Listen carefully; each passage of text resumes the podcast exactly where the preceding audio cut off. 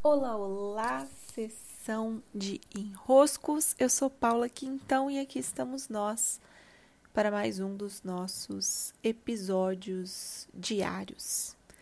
Esses dias, especialmente gravando de Manaus, estou em viagem por aqui e por isso mesmo o meu áudio talvez não esteja dos melhores, não tenho as minhas musiquinhas. É, como é possível gravar meus podcasts. E eu tô satisfeita, tô gostando. Tá, tá muito bom, tá tudo fluindo. Pois hoje eu quero reforçar um desenrosco que, na verdade, é um.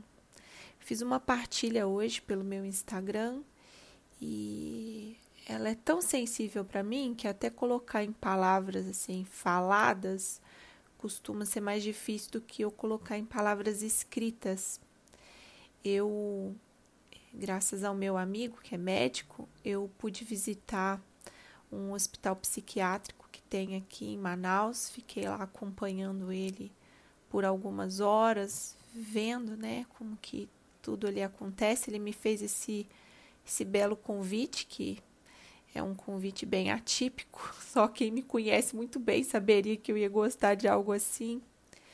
E foi muito tocante ver o que se passava por ali, sabe? Logo que eu cheguei, estava chegando junto comigo uma ambulância e era uma uma mocinha nova, tentativa de suicídio, meu amigo já foi logo me avisando. E aí tava a mocinha com a mãe. E todo aquele aquela sensibilidade que envolve esses momentos tão, nossa, tão é, ao mesmo tempo é tão humano e ao mesmo tempo é tão é, fora do eixo, né? Tudo que acontece ali, então as tentativas de suicídio, há pouco tempo que eu fiquei foram duas. Um senhor que chegou, professor, totalmente um olhar tão pro horizonte. É, também teve um outro casal que passou por lá. A, a esposa estava totalmente também fora né, do eixo. Então, essa ida ao, ao hospital psiquiátrico, pouco tempo que eu fiquei lá, me, me fez olhar muito para essa mente que, quando é, se perde, é como nos perder de nós mesmos. A mente perde o eixo, a, a mente perde a base, perde uma sustentação e não só começa a passar por lugares desafiadores, mas perde o próprio senso.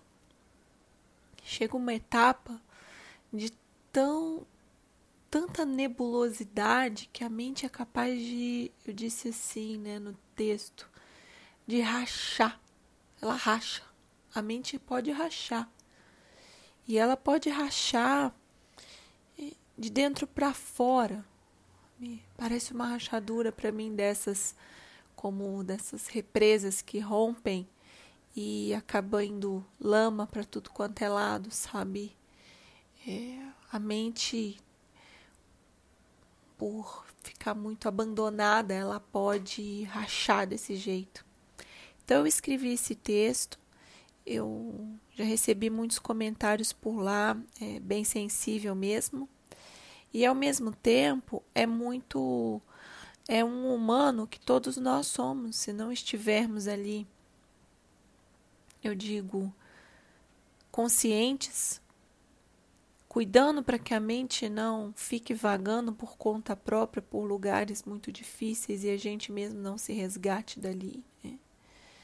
A gente corre o risco de, de, de se perder de si.